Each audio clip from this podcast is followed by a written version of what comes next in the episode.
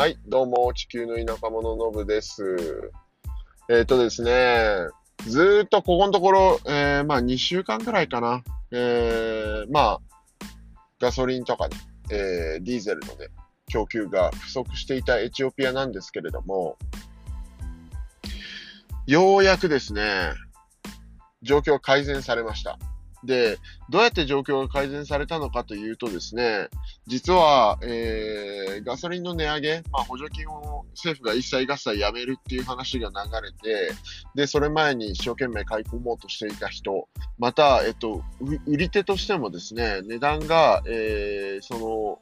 上がる前に売りたくないと。輸入したストックをできるだけ手元に抱えておきたいというようなですね、思惑が働いて、そもそも供給を絞っていたみたいなんですよ。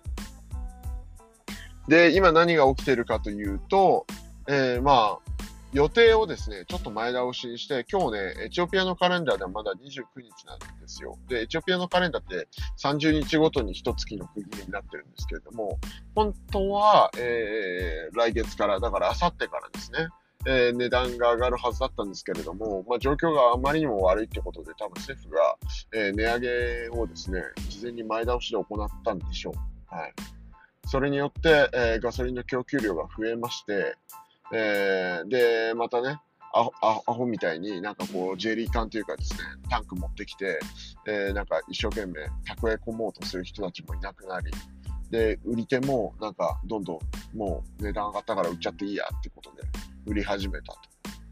いうことで状況が改善されたみたいです。で、実際、えっと値段がどのぐらい上がるのかっていうところもね、結構心配していたんですけれども、今回はたった10ブルしか上がらないみたいですね。たった10ブルっていうのも言い方おかしいかもしれないですけど、まあもともと37ブルだったのが47ブルに上がるというような感じみたいです。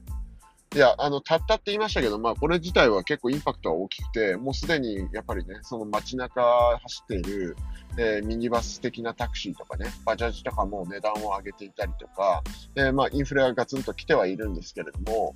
まあ、あの、当初予想予想されていた、なんかその37ブルから一気に90ブルとか、えー100ブル近くなるんじゃないかとかって言われてた水準からすると、だいぶマシなのかなと。だからまあ補助金もね、これ多分おそらく一切合切やめたってことじゃなく、毎月10ブルずつ上げていくみたいな、こう、なだらかに上げていくみたいな方針に切り替えたっぽいんですよね。ちょっと定かではないですけど、あの、裏取れてはいないですけれども、そんな状況で多少状況は改善したと。で、まあね、ちょっと先日挙げたね、ストレスで死にそうっていう話。まあ、そのストレスっていうのは、まあ今でもね、書類の準備をしてたりとかするんですけど、書類準備するのにね、あっち行ってこっち行ってみたいなことをやるのに、ガソリンがなくて、その度その度ね、5、6時間待たされるような状況だったのが解消されただけでも、正直かなりストレス的には、まあ、減ったというかですね、まあ、引き続き、そのね、えードキュメント用意するのには、あの、アホほど時間かかったりとか、あっちってこっちってとかやらなきゃいけないんですけれども、まあ、それ自体はね、もう6年間やってきて慣れていることだったりするので、まあ、そこに上乗せでやっぱりこうガソリンがないっていうのが相当ストレスになっていたんだなっていうね、えー状況が改善されて思うところでございます。はい。まあ、いずれにしてもね、えー状況多少改善したと。えーディーゼルのね、供給状況はかなり改善したということで、